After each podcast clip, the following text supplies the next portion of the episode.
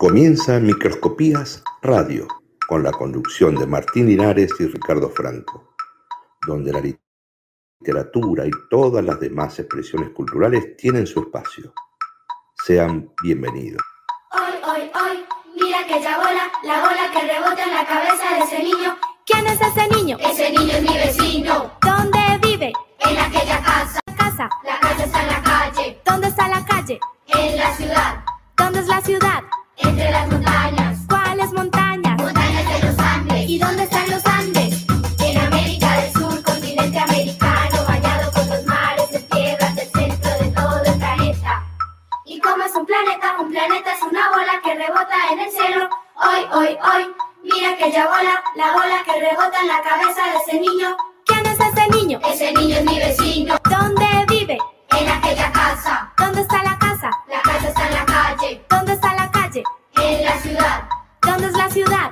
Entre las montañas. ¿Cuáles montañas? Montañas de los Andes. ¿Y dónde están los Andes? En América del Sur, continente americano, bañado por los mares de tierras del centro de todo el planeta. ¿Y cómo es un planeta? Un planeta es una bola que rebota en el cielo. Hoy, hoy, hoy, mira aquella bola, la bola que rebota en la cabeza de ese niño.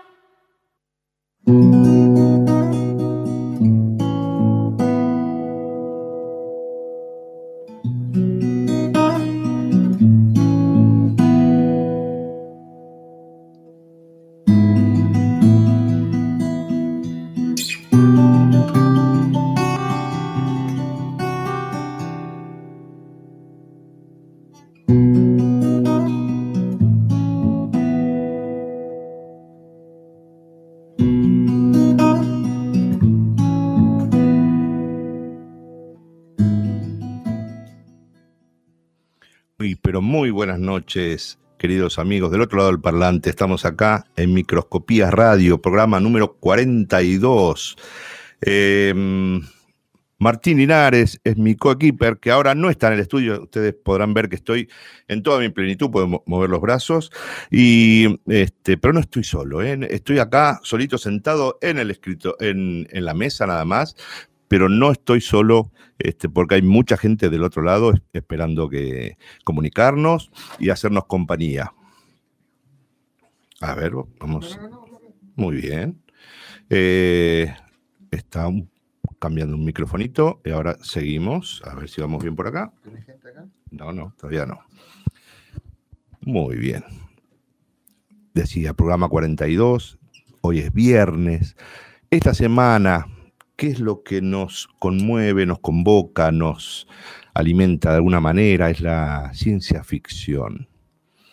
Un género muy lindo, muy, muy querido por nosotros. Eh, pensaba mucho en qué le pedimos ¿no? a la ciencia ficción que nos, que nos interpele, que nos favorezca, que nos dé oportunidades. Si de alguna manera podemos este, viajar en el tiempo, ¿nos gustaría hacerlo? ¿A dónde iríamos? Pepe dice que sí, del otro lado de la, del- de la consola, dice que sí. Para atrás. Yo no sé a dónde, si al futuro, al pasado, al, al al futuro muy lejano, 100, 200, 3000, ¿cuántos años para atrás? Al futuro, 15 días, dos horas, mil años. Cuéntenos al 154-072-6372. Vamos a decirlo más despacio, así lo pueden anotar. 154-072-6372. Viernes en la ciudad, en caseros, atravesados por la ciencia ficción.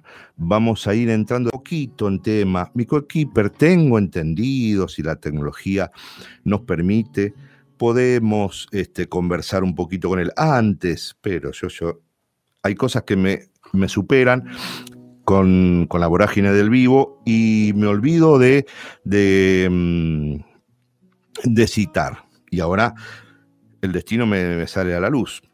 Voy a leer un poquitito la, la contratapa de un libro muy interesante que se llama Penumbra, de una escritora joven, compañera de Mac, que se llama María Emilia Liedo. Sale por la editorial Dinastía y le voy a leer un poquitito lo que dice la contratapa, si le parece bien. El libro se abre, las sombras emergen, el libro se impregna en nuestros sentidos, en una obra tan majestuosa como monstruosa. Aguardan 21 historias inquietantes que causarán escalofríos, donde reinará el miedo y la agonía. Gracias a su prodigiosa capacidad de escritura, la autora nos permitirá transitar en la selva misionera, así como también en bosques de casas antiguas, museos, iglesias, pueblos abandonados. Seremos testigos de presencias malignas, rituales, siniestros, romances, estrafalarios y planes maquiavélicos bajo el manto de las penumbras. Las puertas del infierno están abiertas. Será tu decisión entrar o temer. Genial. María Emilia Liedo está presentando esta obra. Se llama Penumbra, es un compilado de 21 cuentos de autoría de ella. Y nada, qué mejor que este fin de semana para empezar a acercarse a la literatura de, de acá local, ¿no es cierto? Y al que le gusta esto de misterios, de elementos un tanto inquietantes, a ver si tenemos la fortuna, hablando de inquietantes, de estar conectado con eh, Martín Linares. ¿Tenemos la suerte que estés ahí, Martín? Hola Ricardo, ¿cómo estás? Buenas noches a todos, ¿cómo va? Muy bien, muy bien. Acá encarando el, el viernes de Microscopos eh, número 42 programa. Sí, tal cual, cuadragésimo segundo, mire qué lindo que suena. Pero qué bien que le sale. Yo no quería, no quería entrar en ese terreno. Eh, bien, eh, sigue usted lejos del, del, estudio, pero está cerca gracias a la tecnología. Así que, mm, si le parece bien, de a poquito vamos a ir ingresando en programa. Eh, lo, no sí, quería. Ciencia ficción, lo, lo escuché hablar de Sí. y ya que es Sí, sí. importante, quería contarle que entre que los libros que están saliendo en estos días Sí, hay que sumar a eh, el, el libro del taller literario que tiene Marcela Galván, con quien estuvimos hablando hace muy poquitito. bueno, ves que siempre nos olvidamos de estas cosas de presentaciones.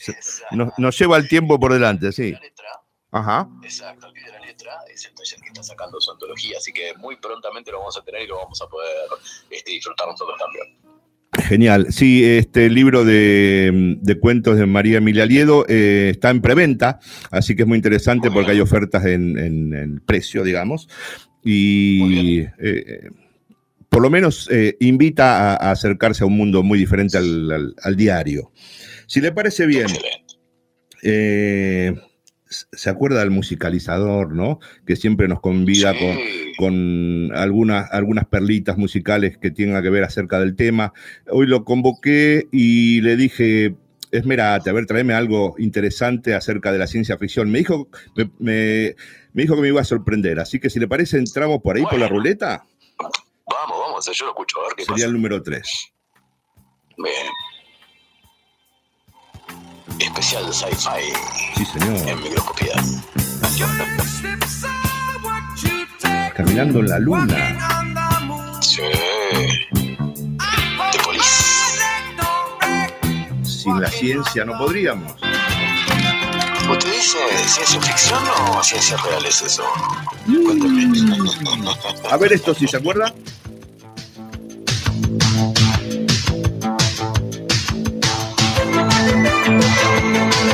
Canción futurista. De la abertura y el hombre, era. Del deporte y el hombre. De- Aventuralo. de- de Pan- de Pan- a ver acá. Tiene razón, hay marcianos entre la gente. Sí, Fabio Serpa tiene razón. En este caso es Calamaro, pero sí. Ah, Andrés Calamaro, Pero claro. Sí, sí, el mundo. Están ocupando el mundo. ¿Sí? Upa.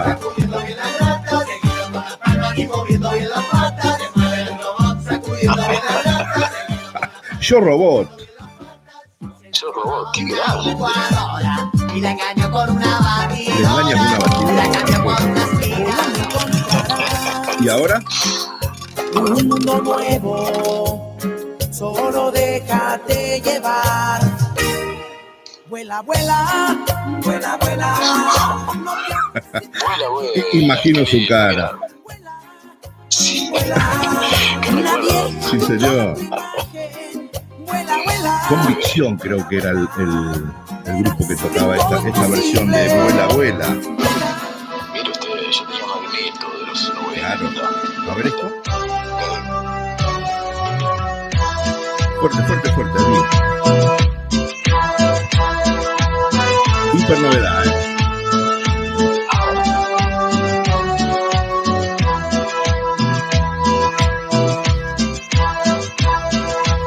La cumbia de los Avengers.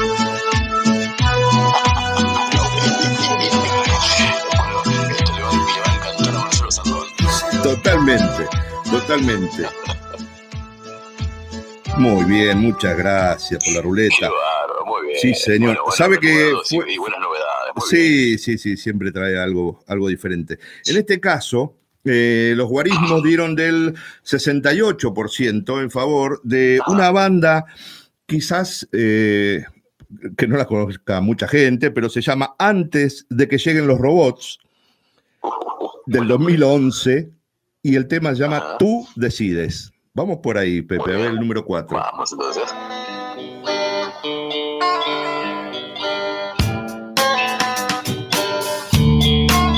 Es tu vida, decides, muchos no lo pueden ver.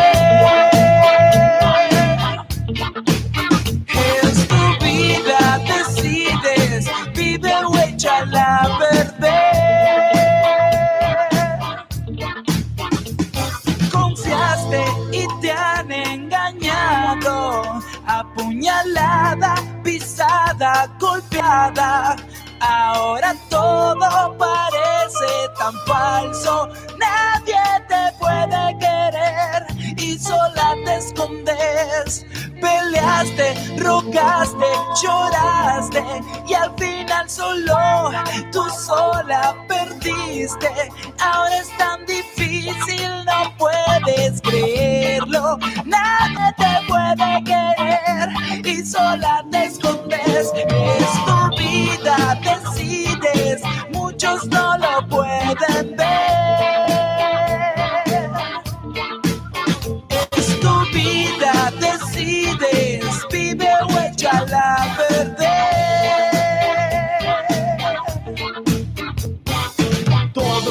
Como todos, también la quiero, como se mueve, como se ríe, como princesa de hielo. Su costo era tan alto que se bueno el caso pago cuando tiene la atención. Lo que quiere pasar de porque el amor logró, ninguna droga lo dio, que la levantó, en el suelo la dejó, se perdió su silencio entre ser ángel o serpiente, pero eso ya es normal, es a la orden del cliente. Peleaste, rogaste, lloraste, y al final solo tú sola perdiste. Ahora es tan difícil, no puedes creerlo. Nadie te puede querer y sola te escondes.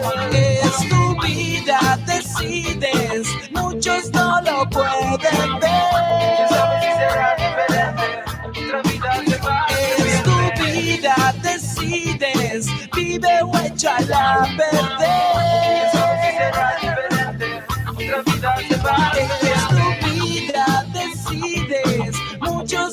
Muchos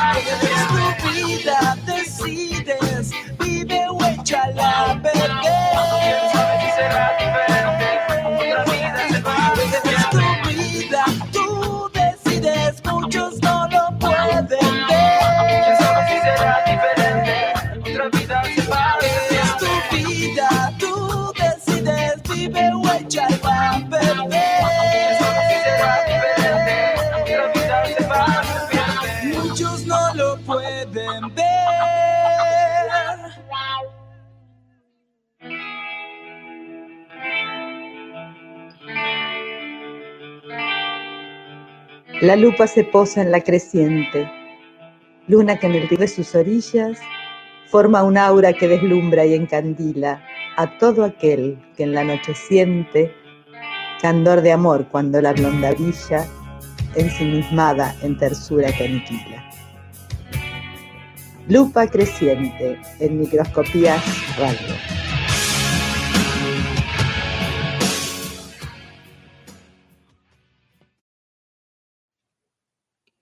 Ahí seguimos en Microscopías Radio.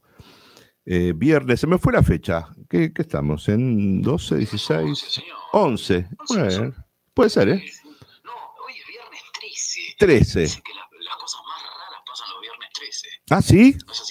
¿No? No, me haga, no me haga tener miedo hoy, ¿eh? Que estoy, estoy solito acá a ver si se empiezan a prender y a apagar las luces del, del estudio. No, no, por favor, ¿eh? Martín, Nosotros seguimos con la ficción. Muy bien, muy bien. ¿Qué le gustaría hacer si pudiera? ¿Ir al futuro o al pasado? Mire, es un problema que siempre he tenido yo, este, porque, a ver, eh, la mayor parte de las veces uno dice quiero una máquina del tiempo, ¿no? Sí. Siempre pensé lo mismo. Exacto. Una máquina del tiempo. Porque, eh, yo insisto con lo mismo, nosotros hemos nacido en Buenos Aires, ¿no? Bueno, Sí. En su caso, pero yo soy de Paraná. Sí, sí. Entonces, acá no sé si hubo tanta cosa. O sea, si yo quiero ver los egipcios, necesito una máquina sea espacio temporal, digamos. Si, si no, no me sirve de nada. La verdad, este, no, no, no sé, qué sé yo. Ah, si usted dice si, si, si vivís, si puede seguirse para atrás, pero acá en, en Buenos Aires no pasaría mucho. Claro, usted imagínese estar parado en la estación de Chacarita hace Sí. 200 años. y no, no, no Bueno. creo que haya mucho, quizás, ¿qué podría andar en la chacrita, ¿no? La de los tanos, la Claro. chacrita. Eh, Tal cual. no sé, no sé qué podría Tenemos que ver si sobre qué escribía Echeverría, por ejemplo, ¿no? En el matadero. ¿no? Claro. Por eso le digo, eh, yo en eso, eh, eh, yo disiento, ¿no? ¿Y qué le gustaría? espacio ¿El, el temporal. futuro entonces?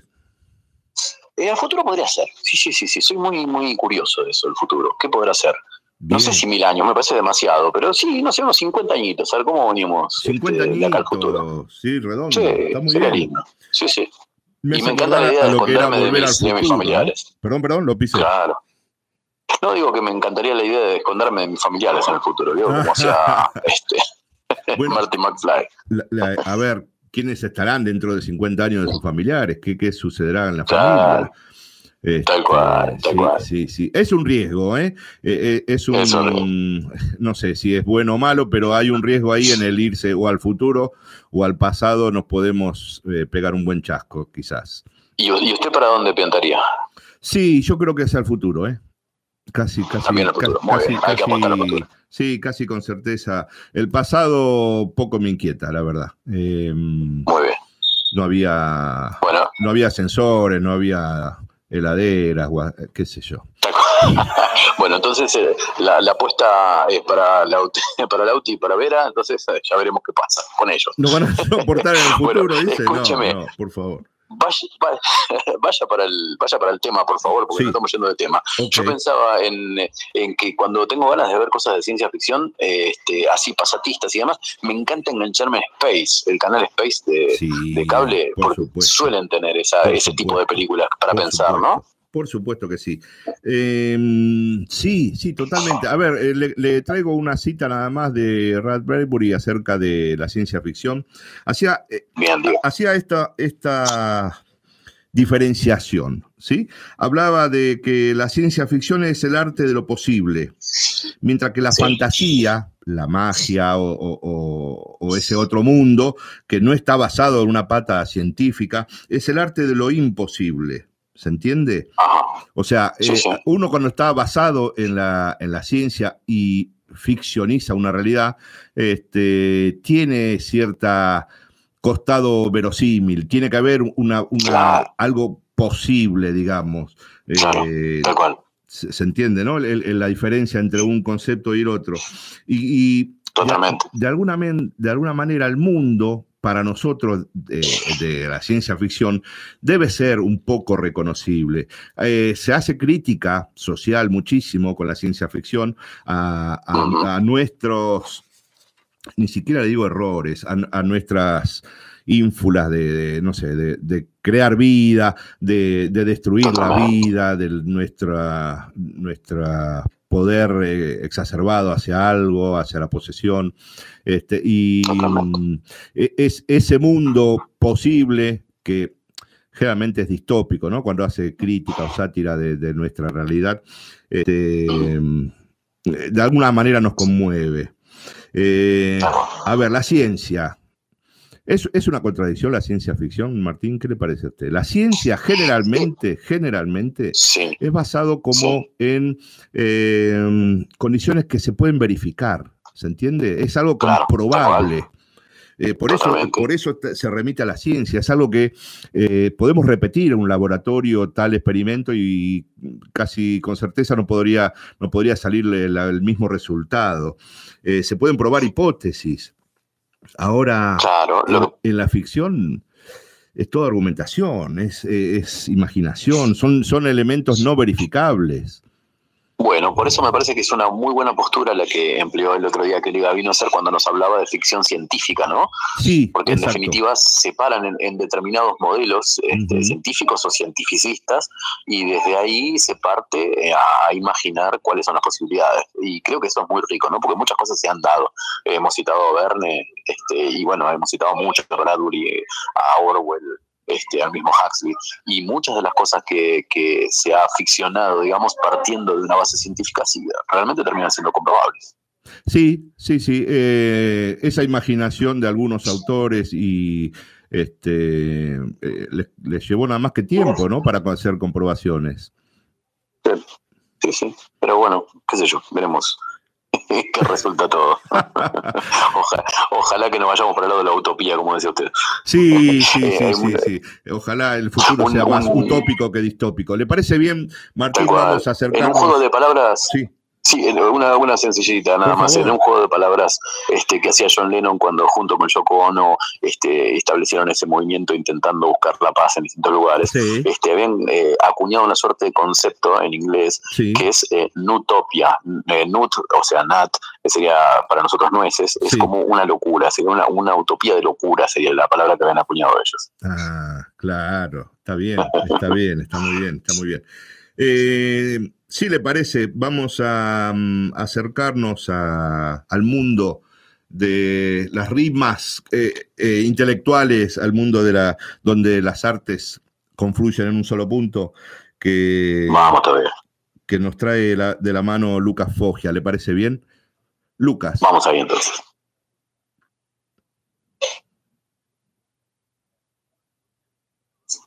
Ahí va a salir.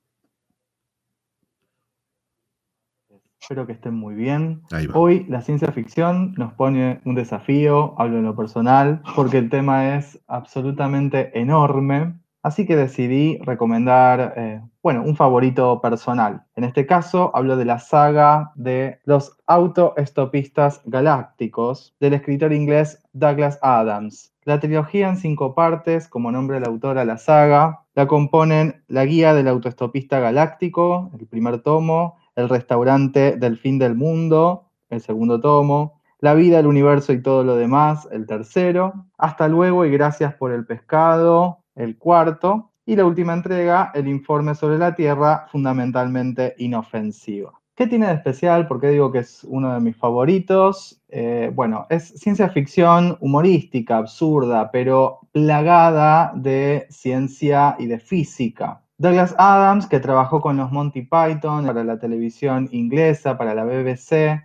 tuvo la idea de esta saga justamente viajando por Europa, haciendo autostop por Europa. Una noche miró al cielo y miró su guía de autoestopista y se dijo que sería muy productivo tener una de esas guías para viajar por las estrellas. Así, la radio de la BBC en 1978 transmitió y fue un éxito la historia de Arthur Dent, un terrícola que es desplazado de su casa porque la quieren demoler para construir una autopista, pero por esas casualidades de la vida se encuentra con Ford, un extraterrestre, que lo salva de la destrucción masiva porque es la propia Tierra la que va a ser destruida para abrirle paso a una autopista intergaláctica. Así, Arthur Dent, que es el único sobreviviente de la Tierra, se arma de una troupe de renegados, de autoestopistas en el espacio, entre ellos Ford, Safford Beeblebox y Trillium, y el androide paranoide Marvin, y con ellos a lo largo de los cinco libros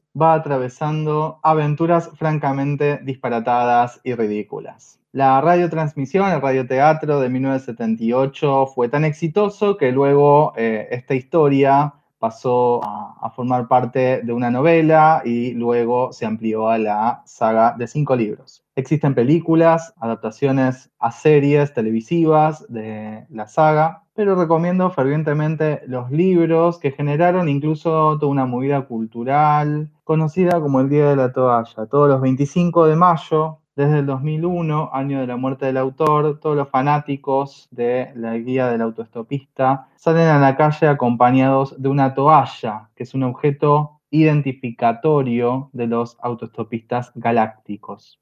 Adams ha sido comparado con Lewis Carroll por su manejo del absurdo, del sinsentido. Las novelas realmente mueven a la hilaridad y a la carcajada, tanto como las películas de Monty Python o la serie. Pero lejos del absurdo por el absurdo mismo, las situaciones humorísticas siempre tienen un sustento filosófico o científico que le hacen honor al género sin caer en descripciones científicas pesadas y no obstante sin dar demasiadas explicaciones, cosa que hace de la lectura una experiencia ágil. Por ejemplo, la troupe de Arthur Dent eh, tripula una nave que se maneja con energía de improbabilidad, ¿sí? un principio físico aplicado ahí al funcionamiento de una máquina. Eso hace que la nave, independientemente de lo que hagan sus tripulantes, elija los caminos más improbables y puedan zafar de situaciones gracias a los cálculos de improbabilidad de la propia nave. Les leo como siempre un fragmento del capítulo 10 del segundo libro de la saga, El restaurante del fin del mundo. El universo, como ya hemos observado antes, es un lugar inabarcablemente grande, hecho que la mayoría de la gente tiende a ignorar en beneficio de una vida tranquila. Mucha gente se mudaría contenta a otro sitio bastante más pequeño de su propia invención, cosa que realmente hace la mayoría de los individuos. Por ejemplo, en un rincón del extremo oriental de la galaxia está el planeta Oglarun, un enorme bosque cuya población inteligente vive siempre en un nogal bastante pequeño y lleno hasta los topes. En ese árbol nacen, viven, se enamoran, tallan en la corteza diminutos artículos especulativos sobre el sentido de la vida, la inutilidad de la muerte y la importancia del control de la natalidad, libran unas cuantas guerras sumamente insignificantes y al fin mueren atados a la parte oculta de las ramas exteriores menos accesibles. En realidad, los únicos oglarunianos que salen del árbol son aquellos expulsados por el nefando delito de preguntarse si existe otro árbol que contenga algo más que las ilusiones producidas por comer demasiadas oglanueces. Por extraña que pueda parecer dicha conducta, en la galaxia no existen formas de vida que no sean en cierto modo culpables de lo mismo, y por eso es tan terrible el vórtice de la perspectiva total, porque cuando introducen a alguien en ese vórtice, le ofrecen un atisbo momentáneo de toda la inimaginable infinitud de la creación, y en alguna parte de ella hay una notita diminuta, una mancha microscópica sobre una mancha microscópica, que dice, estás aquí, Repito entonces los datos de la recomendación. La saga se llama Los autoestopistas galácticos, el autor Douglas Adams y los cinco volúmenes son editados por Anagrama. Nos encontramos el viernes que viene. Que sigan bien. Yo dibujo puentes para que me encuentres. Ponemos voz y oído a la literatura infantil. El puente y el vínculo lo propone María Fernanda Massimiani. puentes de madera con lápiz de cera. Piedra libre María Fernanda detrás de un libro. Puentes levadizos, plateados, cobrizos,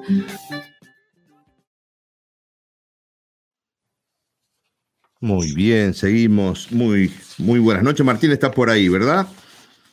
Yo sí, sí, sí, acá atento, esperando para que la encontremos detrás de la. aparentemente, María Fernanda Massimiani nos trae algo de ciencia ficción en literatura infantil y juvenil. María, ¿estás ahí? ¿Habrá? Hola, ¿qué ¿qué tal?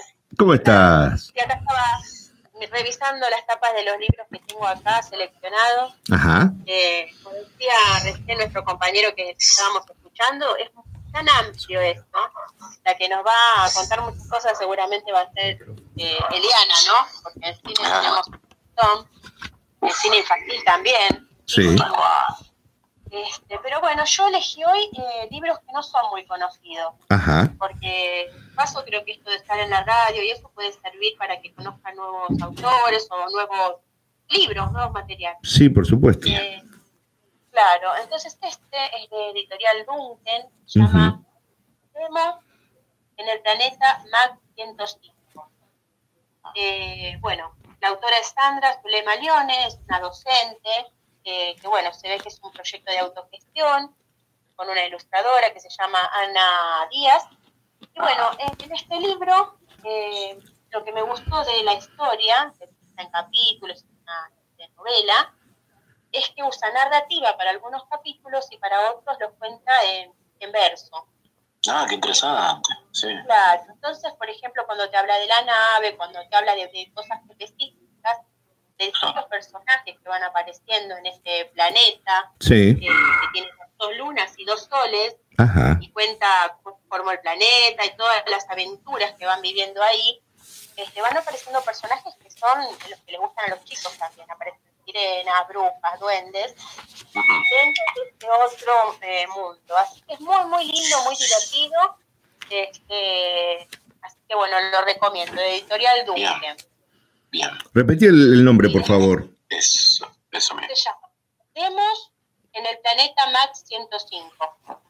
Max 105. Muy bien. Y bueno, y después elegí dos que tengo de, de Uranito, que es una colección que se llama Mil Mundos, donde todo es de, auto- de ciencia ficción.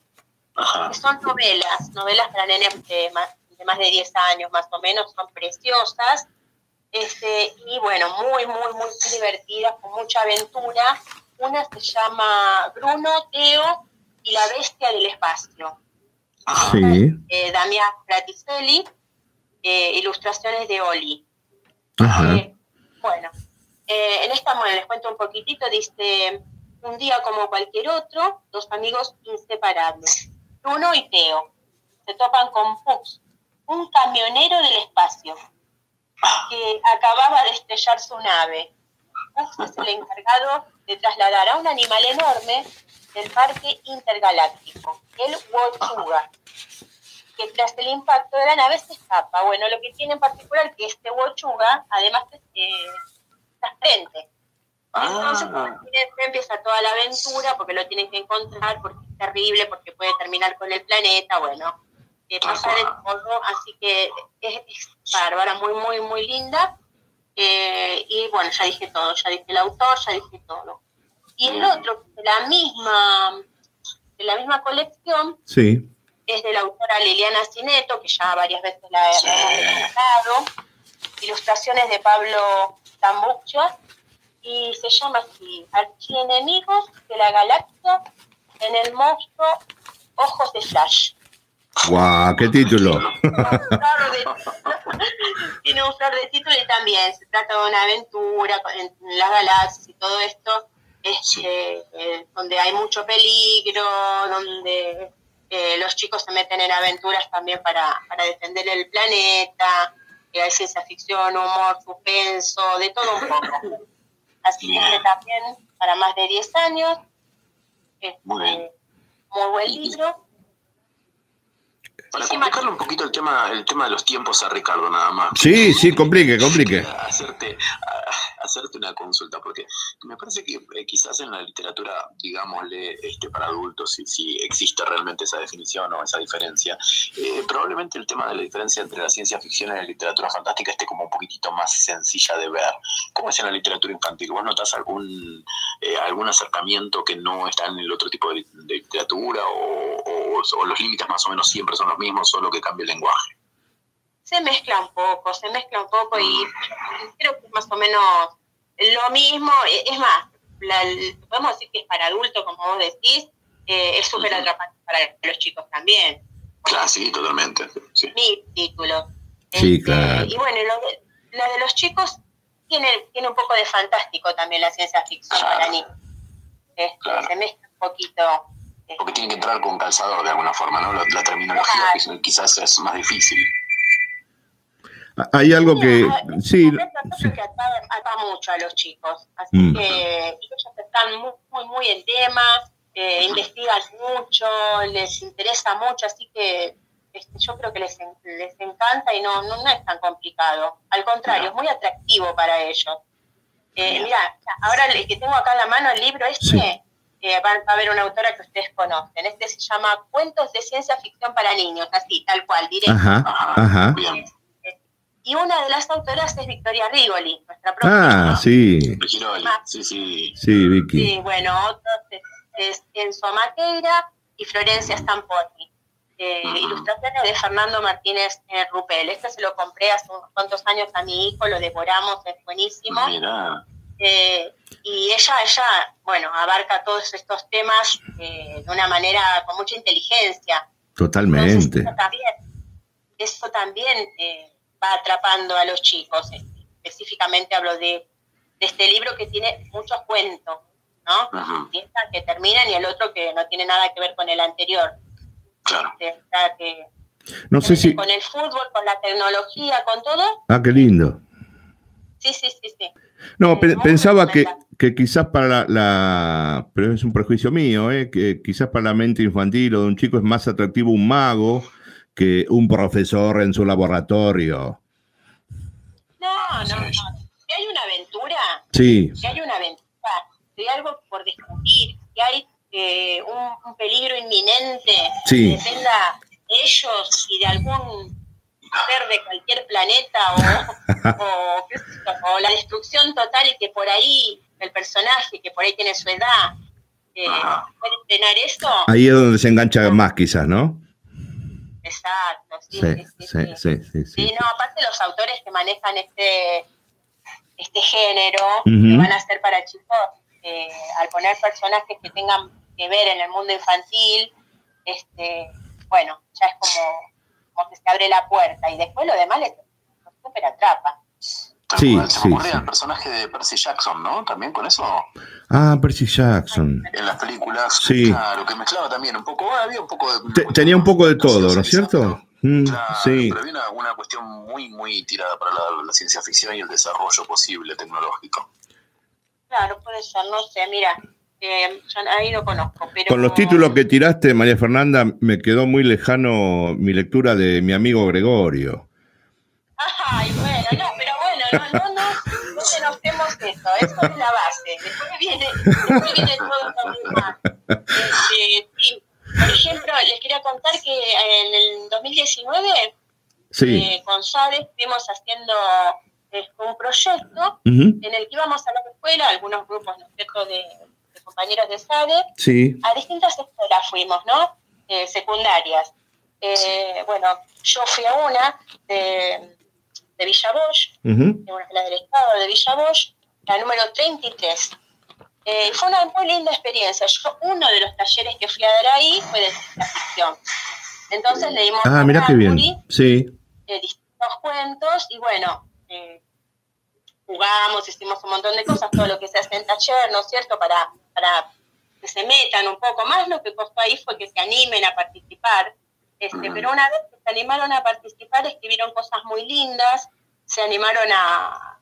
Claro, es como un juego, o sea, cuando son adolescentes por ahí se reservan un poco, ¿viste? No quieren meter esto.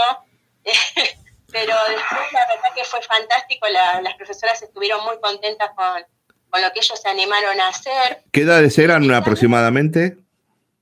Estuve con segundo y tercer año, así que eran Ah, y es difícil, es difícil.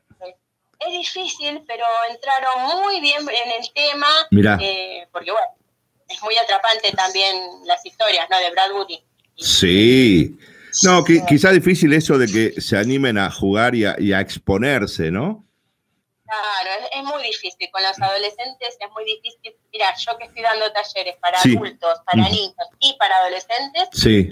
Eh, siempre juegan y se animan a hacer cualquier cosa, mucho más los, adultos y los niños. Ajá. Con los adolescentes uno tiene que tener un cuidado especial. Sí. Eh, así que bueno, con ellos vamos más tranquilos, vamos al ritmo que, quieran ellos.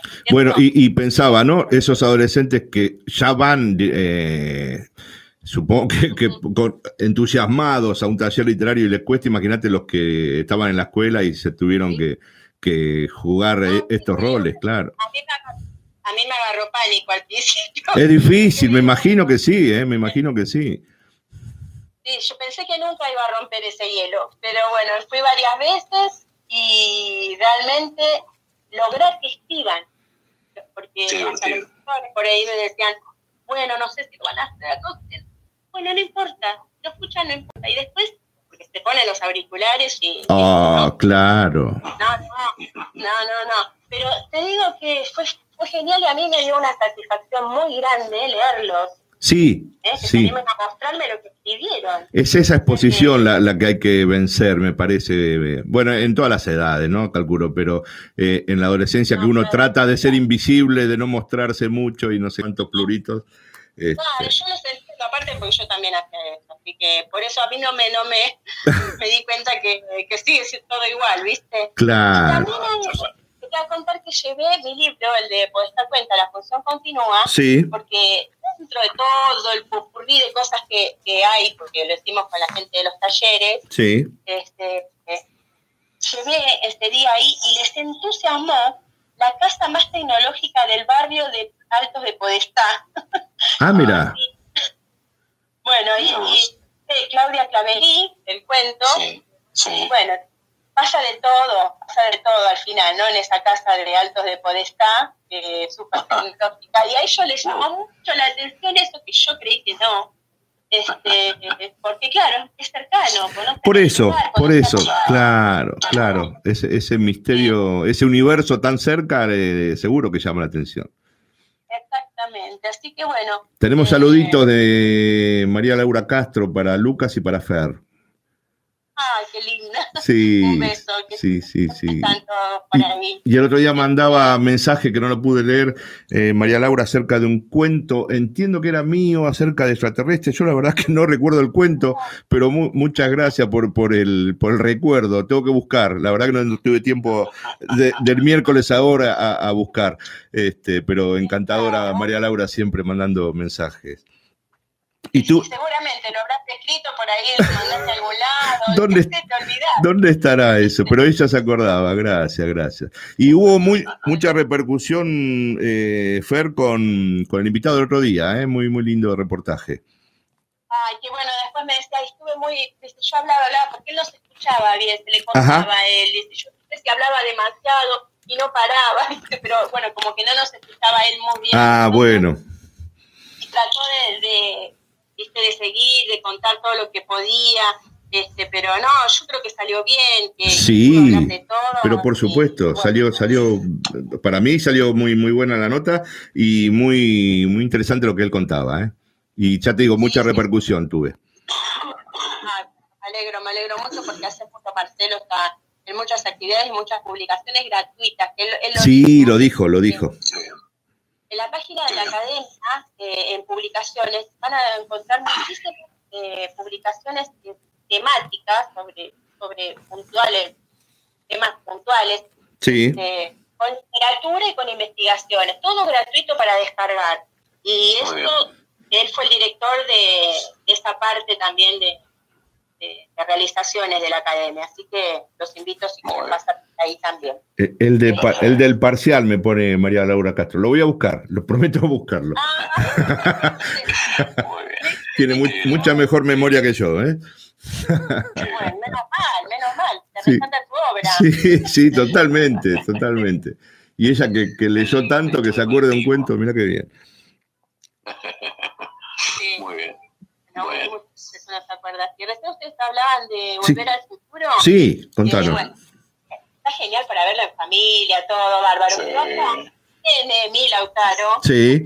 Sí se me da mucha vergüenza porque viste que esa relación que tiene con la mamá. Sí. Bueno, y él justo esa parte donde la chica le dice Calvin, no puedo ver Lo incomoda, lo incomoda. Capaz para que está más grande, sí, pero cuando era más chiquito decía, ¿cómo? No, no, no. Y justo esa parte se iba corriendo. Qué grande, muy bien. Está muy buena la Así que.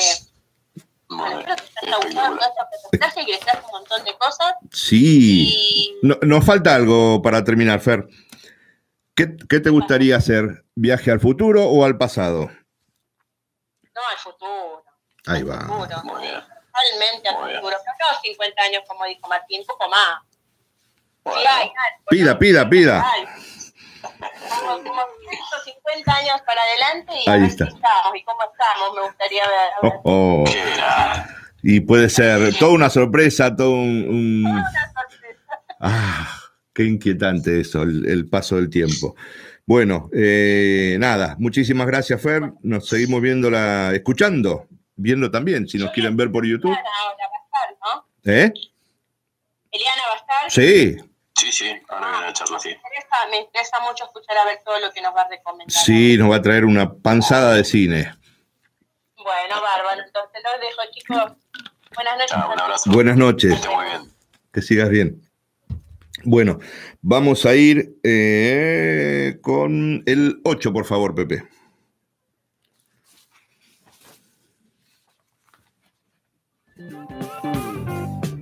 Porque toda obra de teatro primero fue guion y toda película antes fue libreto, quizás novela, toda canción antes fue poema.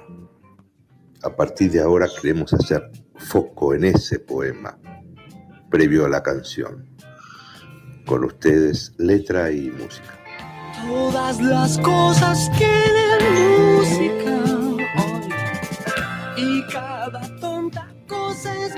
música del sol. De la tarde. Qué hermoso, Luis Alberto, escucharlo ahí. Este, mm, bueno, hoy nos, nos convoca un, un grupo de rock eh, y reggae brasileño llamado Skank. Es Sí. formado, le, le cuento, Martín, por Samuel Rosa, que es la guitarra y voz, Enrique Portugal, que toca precisamente los teclados, Lelo Zanetti con el bajo y Aldo Ferretti la batería. Es- Esta banda fue creada ya por 1991, o sea, tiene varios años y está actual este, en, en vigencia la banda, y es de Belo Horizonte. Tiene varios discos este, publicados, el último es Estandarte del 2008 y varios eh, DVDs publicados. Uno en Ouro Preto, que es un lugar que conocí alguna vez en Minas Gerais, en lo profundo. Este, muy, muy lindo. Un, ¿cómo explicarlo? Eh, un poblado colonial eh, portugués y, rodeado de, de cerros, de morros, como dicen ellos. Es una, una- una- una parte de Luján, digamos, en Córdoba, una cosa así. Este, muy, muy interesante. Sí, sí, sí, sí, muy, muy lindo, muy lindo. Y ahí fueron, hicieron el MTV en vivo. Sí, dígame. Estoy empezando a notar que usted tiene cierta como este afición por la música brasileña. ¿eh? Ya como que, Es que en realidad en otra vida, Muy bien. Sí, muy señor, bien. sí, señor. Cuéntenos, cuéntenos porque se nos viene, se nos viene el león encima. Vamos por ahí. El, el álbum, el, la canción que estamos trayendo es Pegadas na Lua, que vendría a ser Huellas en la Luna, y es del álbum Cosmotron del 2003. Vamos a recorrer un poquito el poema de- detrás de la canción, Huellas en la Luna. Otra vez lo recordarás. Tu boca era silencio, la tierra quería girar. En tu sueño ateo otra vez quieres creer en infinitos universos, sin ninguna luz para cegarte. En ese pecho tuyo respira otra vez en lugares cerrados donde nadie va a pasar. Otra vez desearás lo que aparece in- inalcanzable, pero hace que el mundo mejore. Soy una fuerza. Tengo una fuerza que deja huellas en la luna, en la esquina por donde tú también levitarás.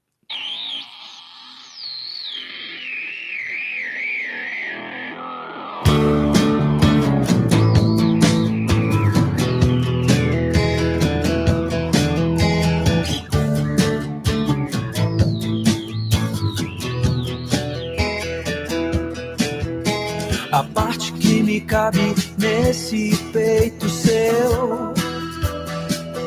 Novamente vai se lembrar. Sua boca era silêncio, a terra queria girar. A parte que me cabe no teu sonho ateu. Novamente quero acreditar em universos infinitos sem nenhuma luz pra te cegar.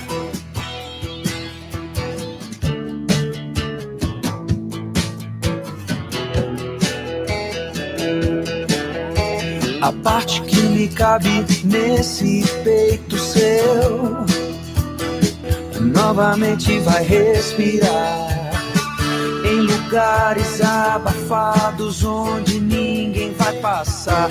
A parte que me cabe nesse espelho seu,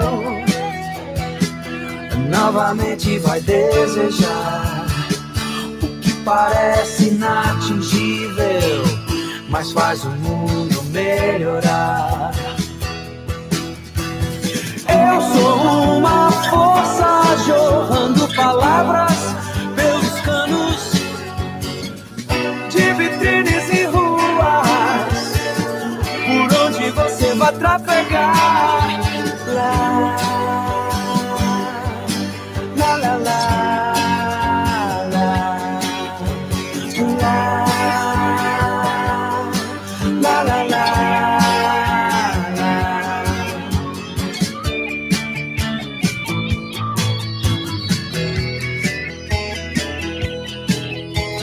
Parte que me cabe nesse peito seu. Novamente vai se lembrar. Sua boca era silêncio, a terra queria girar. A parte que me cabe no teu sonho ateu. Novamente quero acreditar em universos infinitos sem nenhuma luz pra te cegar. Eu sou essa força abrindo suas gavetas,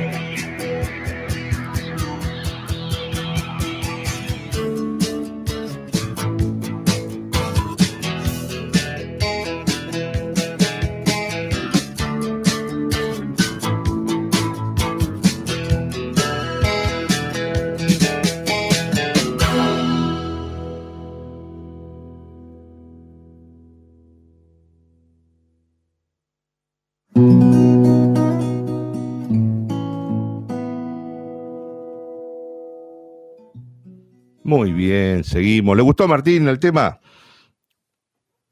Espectacular, ¿eh? linda banda esta, Skank. La verdad que me gusta. Bien, bien. Eh, Ya lo voy llevando para a, a ponerse la zunga. De a poquito. bien. Un, un- Sí. un- un día tiene que traer algo de Cazuza. Cazuza realmente me gustaba.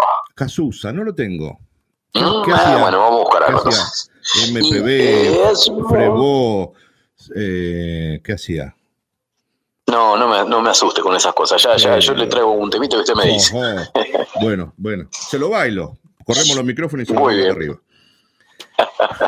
Bueno, eh, sabe que tenemos otro placer al aire para conversar un ratillín y agradeciendo la, generosidad por su tiempo de Graciela Montenegro, que el otro día tuvimos la charla con Kelly, con ella, y por dificultades técnicas no pudieron salir algunos poemas que tan gentilmente había acercado, así que tenemos el placer de estar nuevamente con Graciela. Hola, buenas noches, Graciela, ¿estás ahí? Hola, sí, ¿qué tal? Buenas noches, ¿cómo están? ¿Cómo estás Ricardo? ¿Cómo estás Martín? ¿Qué dicen? Muy bien, muy bien, aquí a la distancia, pero muy bien. Sí, bueno, igualmente. Genial, genial. Sí. Eh, bueno, vamos a, ¿te parece bien? abrimos la, charlita con, un, con un, una sutil conexión. Bueno, cómo no, cómo no. Sutil conexión. La luz estalla, florece y fructifica, recorre las galaxias no hay tiempo de sollozos. Se ensortijan los núcleos y ahuyenta los recuerdos. El dos de algún inicio, pedestre y dolorido, se confunde, se inhibe y al fin desaparece. Cordón umbilical de mundos diminutos que fulguran oscuros una única certeza se expande al fin, gloriosa. Y todo es una tibia concavidad que vibra, una gestante plenitud desordenada que no puede más que elevarse a cumplir su amoroso destino de unidad. Muchas gracias.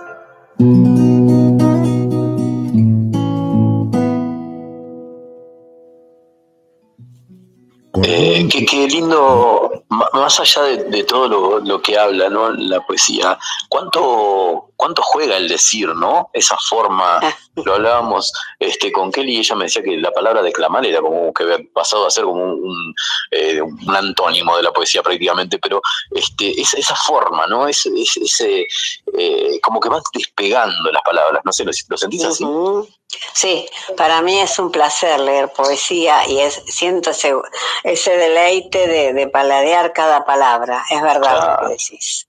Trabajar eso, sí, sí, sí. Eh, cordón umbilical de mundos diminutos. Qué imagen, ¿eh? Sí, Sí, hay toda, este es un cierre, este poema yo lo tengo en un libro eh, que se llama Memoria del Desarraigo, que es, e, e, ese libro tiene toda una, idea rectora a partir del poema de creación de Leopoldo Marechal eh, y, ah. sostiene toda una, sostiene como una teoría física, el libro de la física, sostiene una teoría esta de que eh, somos todos un uno, un uno en el cosmos. Eh, y, con el con el 2, dice Marechal, con el número 2 nace la pena, ¿no? En otro poema. O sea que esta desunión es la que nos, nos hace andar perdidos por ahí. Bueno, el libro sostiene.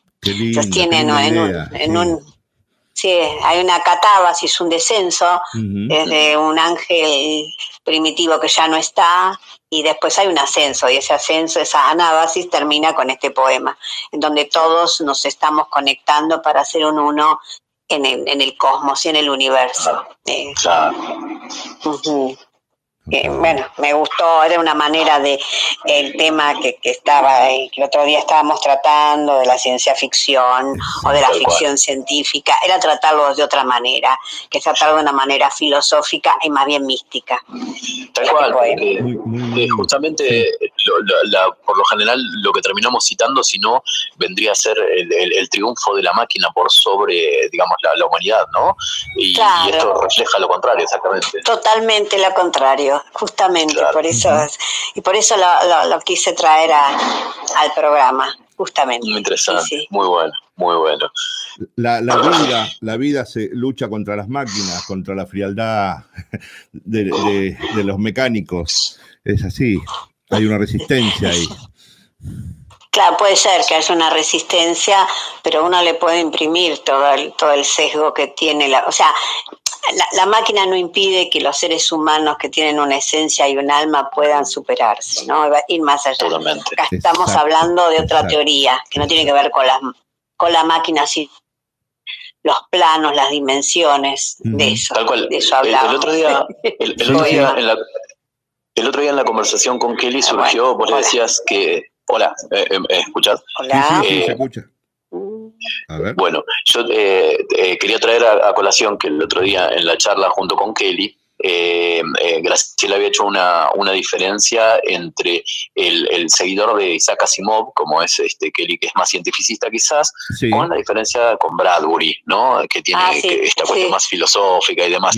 ¿Podrás este, ampliar un poquitito esa idea? Porque me interesó mucho. Claro, bueno, sí, sí, porque son dos vertientes de la ciencia ficción. Una vertiente, la más, más dura, la de Asimov, la, vertiente justamente la científica. Bueno, Asimov era un científico, en, donde, bueno, tenemos esta, toda esta línea que ustedes la línea Terminator, esta línea de la máquina, la, línea de inteligencia artificial, y bueno, y después tenés la línea la línea de Bradbury, la línea de Bradbury que habla sobre justamente la otra parte, la parte recóndita, la parte de la esperanza, la parte de la reconstrucción, la parte del encuentro del hombre con su mismidad, ya sea especie humana u otra, ¿no? El tema de, que hay un algo más que une, que va más allá de, los cuerpos o de lo material. ¿Qué, qué, qué, cosa esa? De la unión eh, cósmica o no sé cómo, cómo llamarla, este, que, estamos todos unidos. Eh, Avatar, me acuerdo que, tenía algo por ahí. Hablaba un poco de lo mismo, claro. Este, por supuesto. De sí, sí, sí, sí. Mm. Me, cuesta entrar en, este totalmente en ese mundo, pero me siento más, eh, más cerca de la ficción que, que de la ciencia. ¿eh? Ah, bueno, y la poesía no es, o sea, no son dos mundos diferentes cuando hablas de poesía y ciencia ficción, porque hay unos cuantos, hay poemas de ciencia ficción, no es, no es lo más conocido, por supuesto, pero bueno, lo trabajas a nivel poético, ¿no? Ahí no, no va a haber una narración, sino va a haber todo el mundo poético. ¿no? De hecho, también yo a veces tengo cuentos que tienen que ver con ciencia ficción, pero siempre hay, hay un sesgo filosófico en esos cuentos. Así que bueno. se, me, se, me, ocurría pensar eh, cuando, cuando escuchábamos este, con, eh, Sutil Conexión que eh, también tiene mucho de mantra, quizás, ¿no? de esta cuestión este, de, del adentro, ¿no? También de la este, introspección y, probablemente este desafío con las máquinas tengan que ver con eso, ¿no? Como un reconocimiento de, la persona en sí misma, ¿verdad? Claro, claro, sí, sí, del ser en sí, claro, por supuesto que sí, tiene que ver, por supuesto. Mira, este poema lo, lo, ilustró en su momento, lo ilustró maravillosamente el María Laura Maestri, justamente trabajó con un ojo divino, con un ser humano, por un lado, viéndose en cuanto lo hicimos en papel y ya acá lo tengo hecho en una, hicimos este, alguna vez lo presentamos eh, cuando antes se hacía por amor al arte, ¿te acordás? ¿Se acuerdan? Sí. un gran evento. Hicimos, una instalación donde justamente hay, en el centro de esa instalación hay una suerte de sol que, si vos lo mirás, em, tiene que ver con la circularidad y todo gira en torno a la circularidad, que, que es un mantra más que una circularidad, ¿no?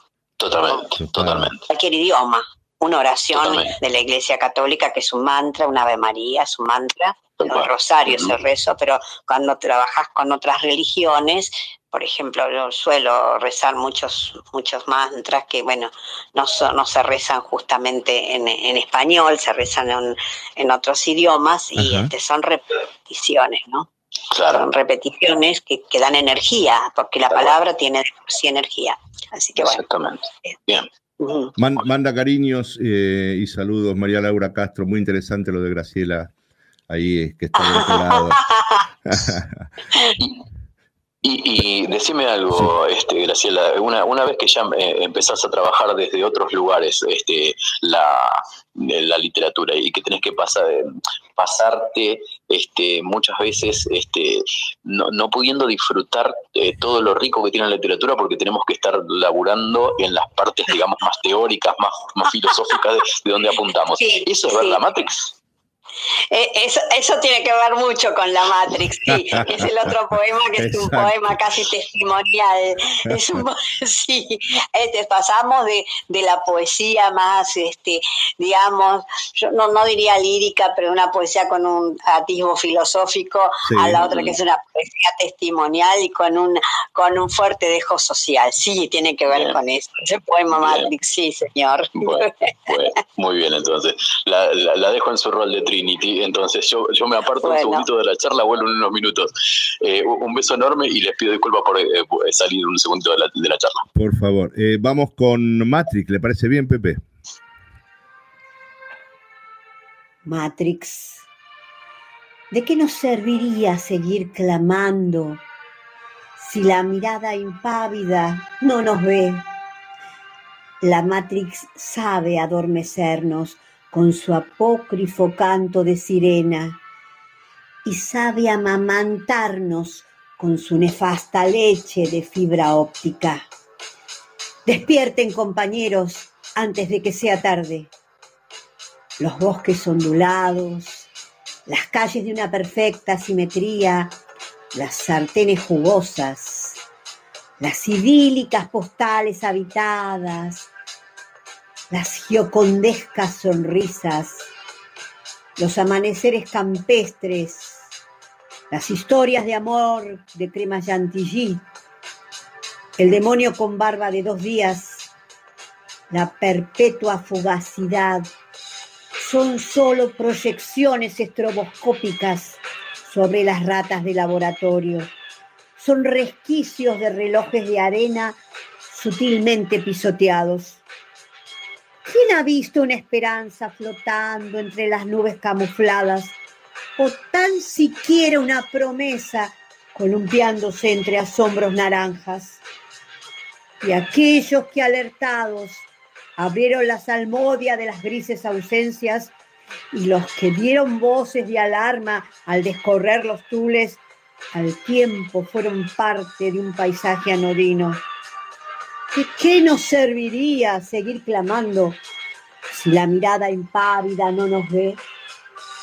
He cercenado mi cable algunas horas y he podido subir a superficie para ver el desierto, el erial multiforme, el páramo infinito, pero aún respirable.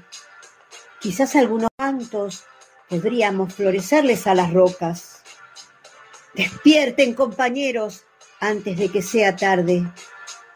La mirada impávida no nos ve, pero tal vez, tal vez el ojo eterno pueda guiarnos. Muchas gracias.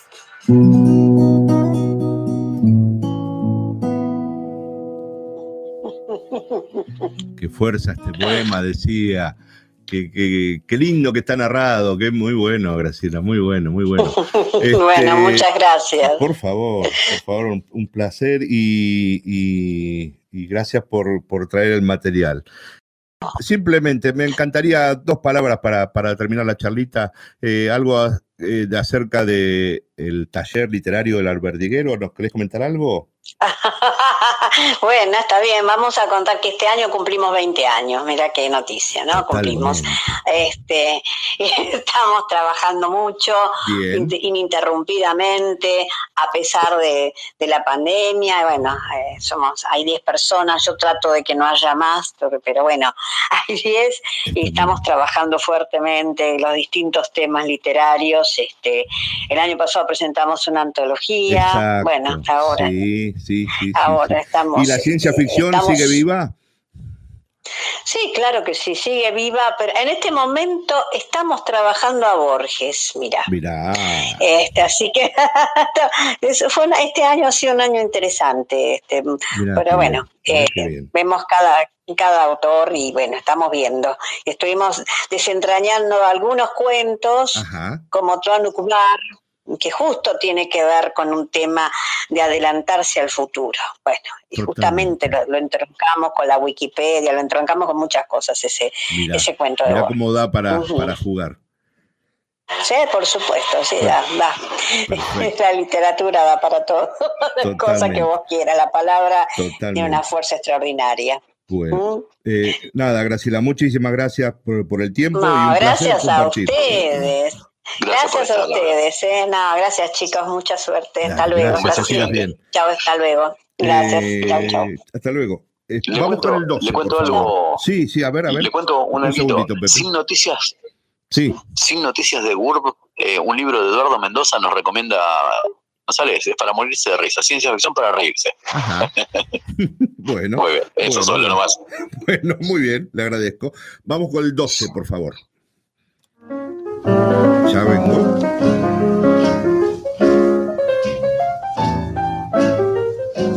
You must remember this. A kiss is still a kiss. A sigh is just a sigh. Iliana Andrea Gómez Gavinoser nos trae todo el mundo del cine de las artes audiovisuales y claro está, también de la animación. Bajemos las luces, que comienza esta película. Luz, cámara, acción.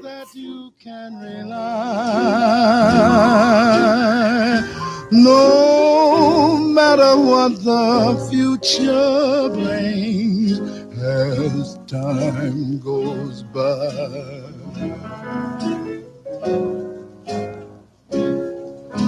Moonlight and love songs are never out of date. Hearts full of passion, jealousy, and hate.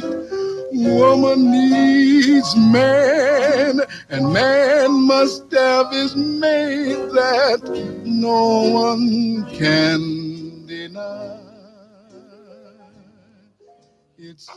Bien, ahí estamos este, intentando comunicarnos con Iliana, pero mientras tanto, eh, ¿le parece bien, Martín, que lo convite a escuchar este, a, Ana María Morita Papolia, puede ser, del taller Sueños y Letras? Sí, por favor, usted, maneje.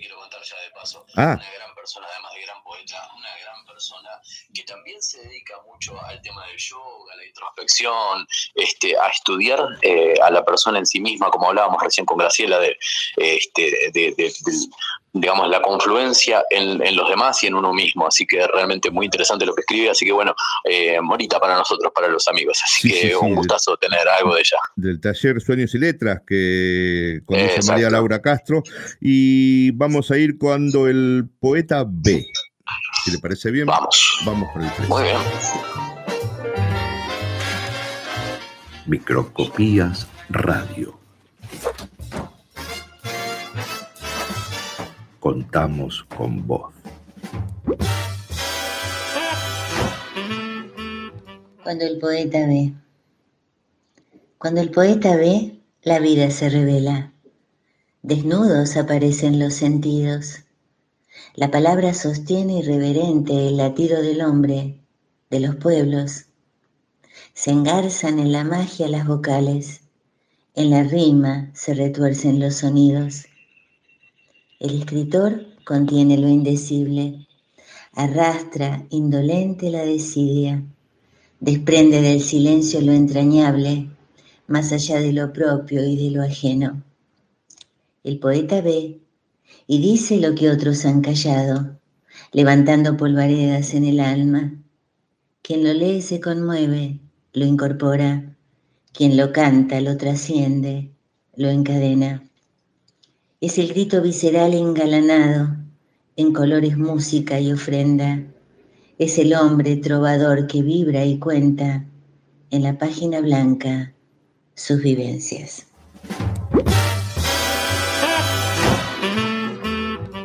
Bien,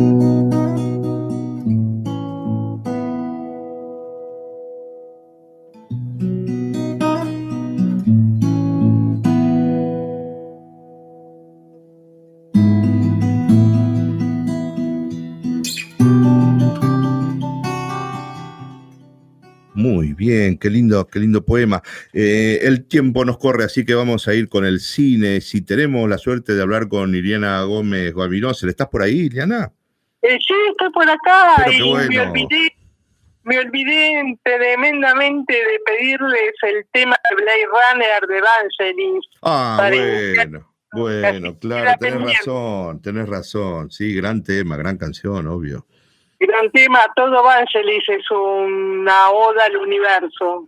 Sí, sí, sí, totalmente. Y generando climas, ¿no? Diferentes, más inquietantes, más tranquilos. Desde la música de Cosmos hasta toda su obra eh, solista. Bueno, es increíble lo que dejó Vangelis en la música con relación al espacio. Totalmente, sí, sí, y al futuro. Exacto, exacto. Bueno, y hablando de futuro estamos, porque eh, la ciencia, ficción, ¿Qué, qué, nos trae el cine? Tiene de todo, ¿no es cierto? De todo, a lo largo de todo este siglo XX-XXI. Este, la, ciencia ficción empezó con el viaje a la luna de Georges Méliès. Exacto. Ya vamos a hablar en alguna otra oportunidad. Lamentablemente hay tanto y tan excelente que tuve que sacrificar, tuve, la verdad que fue, fue cortarme el hígado porque mm, fue como cortarme el hígado porque mm, me quedó en el tintero un montón de películas que adoro, este, pero bueno, tuve que elegir y este y elegir películas que ustedes las puedan ver en los y que, y que sean accesibles para todos. Este. Y por supuesto se trata de tres grandes películas. Okay. nada más así, abuelo de pájaro, este, recordar el viaje a la luna de Jormelier, la antigua Flash Gordo de los años 30, Metrópolis, Metrópolis de Fritz Lang, sí. Eh, Metrópolis de Fritz Lang, este, eh, La máquina del tiempo de 1960, este, eh, la misma de viaje al centro de la Tierra basada en el libro de Julio Verne. Exacto. Este, el planeta, el planeta de los simios que empezó en los 60, a fines de los 60, este, que todavía tiene una actualidad espeluznante, ¿no? Este, sí, sí. Hablando de las grietas, este, hablando de las grietas. Sí, este. total. bueno, el, planeta de los simios a mí me, me, impactó mucho ¿eh? cuando la vi en su, en su momento. Me gusta la, la anterior, no sé cómo estás vos y con la más amiga de las nuevas versiones. Sí, yo en realidad eh, me gusta mucho más la película, aunque no me aunque me gusta un poco la figura de Char Heston. Sí, en esta por lo menos era un poco más de avanzada y este hizo estos peliculones impresionantes, este, hechos eh, con una escenografía y con unos esfuerzos increíbles de todos los estudios por la dirección de arte, ¿no? Y este por los efectos especiales. Cuando todo empezaba a formarse, ¿no? Este, eh, me acuerdo de la de 1984 de Michael Anderson, este, con guion del propio Orwell. Este, me acuerdo de Brasil de Terry Gilliam.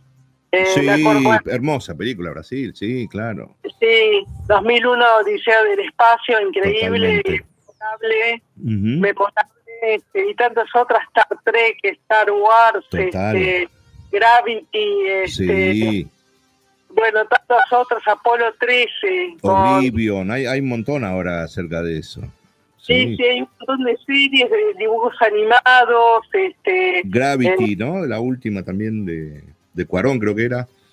Gravity. Gravity es la de Cuarón, con George Clooney. Exacto. Y la última de George Clooney, que es este Cielo de Medianoche. ¿Cómo olvidarse de Solaris de Tarkovsky, no? y de claro. Este, eh, realmente, y quiero acordarme de una muy especial que me quedó en, el tintero, pero voy a hablar del cine francés hoy, dale. Este, que es Alfabil de Godard. Este, y Alfabil lo vamos a nombrar por la segunda película de la que voy a hablar en esta noche. Bien. Eh, y voy a empezar por la GP, un cortometraje que tiene el tiempo casi de un largo, porque tiene mucho material en media hora, este, como para haber seguido mucho más, pero una, una película este, hecha con foto fija, eh, hecha con foto fija, el propio Chris Marker, que fue el que la filmó, este eh, dice foto nova, eh, foto román, foto novela de ciencia ficción, ¿no? Ah, mira, claro, una fotonovela, tenés razón, sí. Una fotonovela, este, yo, yo incurrí en el género de la fotonovela, eh, no conocía a Chris Marker, conocí a Chris Marker cuando falleció y me dio una sorpresa porque después recordé que era el Chris Marker de 12 monos, de otra película de ciencia ficción que es extraordinaria. Impresionante también, sí, con saltos en el tiempo, con, con conspiraciones. Este, sí, 12 monos estuvo basada en esta GP, pero Ah, eh, me llevaría mucho tiempo hablar, pero voy a sintetizar. dale. Eh, bueno, en esta historia del año 1962, este, eh, París ha terminado la segunda, la tercera guerra mundial. Opa. La guerra mundial y el mundo está lleno de reactividad. Y vencedores y vencidos eh, eh, se, mm, eh, se refugian en unas rutas de, de París. De ahí los vencedores so- someten a los prisioneros a exámenes psicológicos, a, a torturas psicológicas, digamos, este, para porque piensa que a través del pensamiento de las personas eh, pueden este, eh, abrir espacios eh, dimensionales de tiempo, poder viajar en el tiempo y traer desde ahí medicamentos este, y cosas contra la reactividad, porque la reactividad ahí los envuelve a todos, a los vencedores que echaron la reactividad para matar el mundo y los que sobrevivieron, los vencidos que sobrevivieron. La pasan muy bien, porque son víctimas, la pasan muy mal, digo, porque son víctimas de estos experimentos que hacen hasta que llegan a una persona, este, llega una persona que tiene este, sueños imágenes mentales muy fuertes, y entonces es el indicado para hacer las, los experimentos de viaje en el tiempo. Y bueno, eh, este, empieza a hacer los experimentos y a los 10 días ya empieza el primer el primer sueño, el primer sueño o el primer pasaje hacia el pasado, donde conoce a una mujer, una mujer que la recuerda, eh, que de la que tiene recuerdos de su infancia y se la encuentra en ese pasadizo este, del tiempo, que es prácticamente el tiempo de la memoria del personaje. Bien. Eh, y todo esto hecho con foto fija, de una manera increíble. Qué, qué notable, sí. La, la- el cine, ¿no? Decías vos que incurriste en la fotonovela. Es eh, secuencia de fotografía para mostrar una, un movimiento. En cambio, acá son. eh, Son fotografías, 25 Exacto. fotogramas este, generan una imagen normal con lo que se llama PAL. sí. eh, 24 en Estados Unidos, ahora el PAL se generalizó muchísimo en todo el mundo. Pero la Este, fotonovela son es secuencia de imágenes estáticas, ¿no es cierto? Para contar una historia. Exactamente, fotos fijas, Sí. foto, foto, foto, foto continua. Exacto, exacto. Es O otro sea, lenguaje, ¿no? La filmadora saca foto, foto tras foto, hasta llegar a los 25 cuadros que, que, que generan un movimiento normal. Mm, sí. Y bueno, este y esto es tac, tac, eh, y con una breve imagen de pixelación, de animación. Eh, incluso es interesante este este tema del viaje al pasado porque eh, él la recuerda de un sueño, de- o sea, la película empieza con una imagen este, de un hombre que va a encontrar una mujer en un el muelle o en el, en- o en el muelle, como así se llama la eh, eh, o en la terminal de aviones de Orly, y ve a alguien que muere, ve un hombre que muere. Ah. Entonces este personaje es el que ahora después lo ubicamos dentro de la película, que es el que tiene ese recuerdo, ¿sí? Este, que tiene esa imagen de la infancia. Claro. Este, y bueno, empieza a encontrarse con esa mujer en un, momento, este, entabla una relación, este, así con los constantes viajes al pasado que le hacen hacer los controladores, los experimentadores, y resulta que en uno de los puntos de sueño, del sueño o del pasaje al pasado, este, él le dice a la mujer que él es un viajero del tiempo, este, que es un viajero del tiempo, se señala un árbol, una secuoya. Sí. Yo vengo de este punto del tiempo, donde ocurrió tal, cosa en el futuro, tal desastre en el futuro. Eh, es, total 12 este, monos, ¿no es cierto? La, la, la versión. Sí, sí, exactamente. Sí. Y resulta que, y más por lo que voy a contar, este, eh, bueno, en, en, unas, en unos este, viajes temporales, eh, él, la él, la encuentra muerta, en otros está viva. Ah, este, mira, claro. Entonces llega un punto en que entablan una relación muy cercana y el último encuentro que se sucede con ellos es en el pasado también, eh, donde terminan en un museo, recorriendo eh, los dos juntos un museo este, de ciencias naturales. Que tiene que ver, porque es, tiene que ver con todo lo que se, tenga que ver con la supervivencia, ¿no? Total. Este, eh, o sea que no es eh, un hecho menor que se encuentre en un museo, en un episodio poético, sino que eh, se encuentra en un museo donde se habla de la supervivencia. Se habla de la supervivencia también de, la, de, todos los genes. Este. Y resulta que, bueno, que los experimentadores dicen, bueno, basta viajes al pasado, eso que le... Entonces le cortan un poco la posibilidad de encontrarse otra vez con esta mujer lo mandan al futuro porque dice que ya están preparados para mandarlo al futuro. Entonces, este, primero se resiste porque porque lo que quiere es ya, ya entabló una, un diálogo con esa mujer del pasado. Sí. Lo mandan al futuro y se encuentra con unos seres este, eh, que le dicen que la capital París está reconstruida, eh, que ya hay paz en el futuro. Este, eh, entonces, sí, le ofrecen quedarse con ellos y vivir con ellos y trabajar para ellos.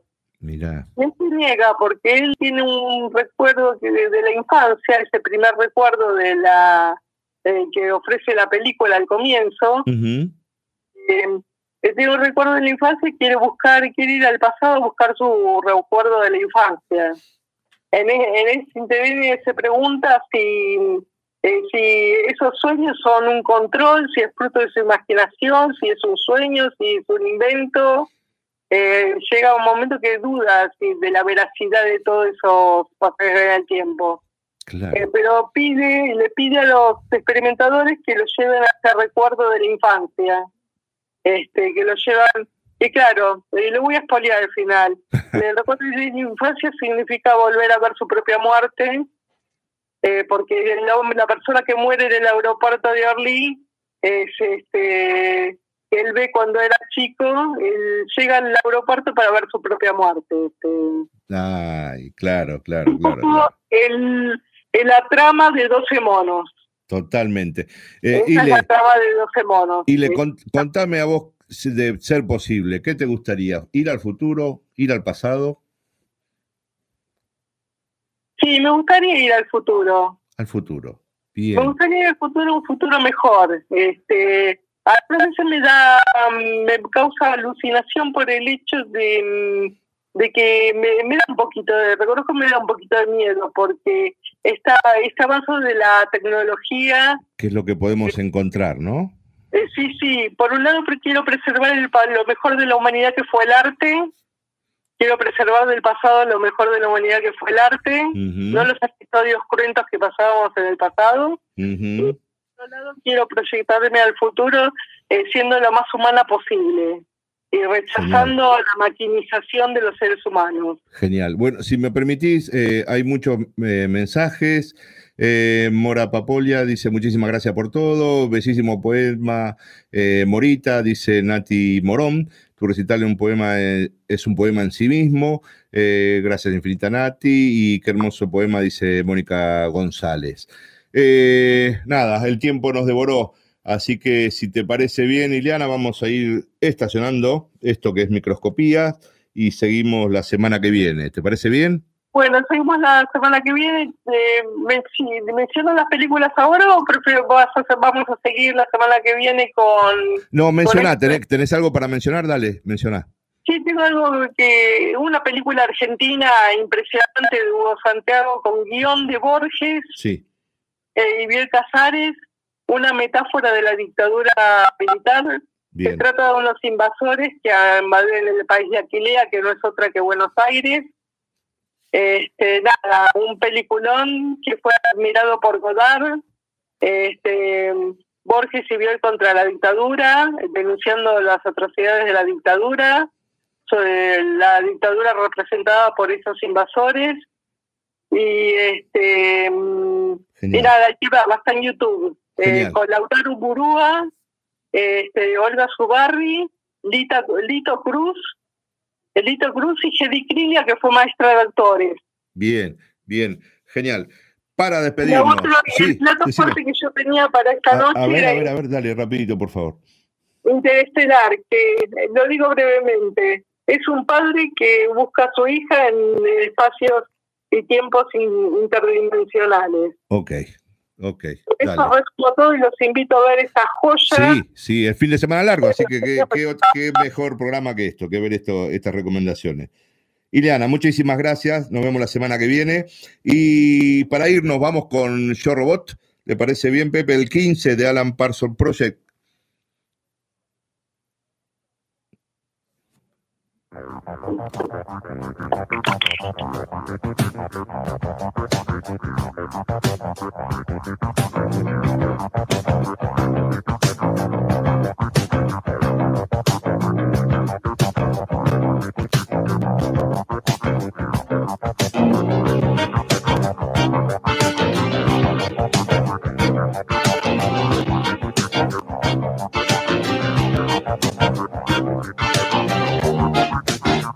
Thank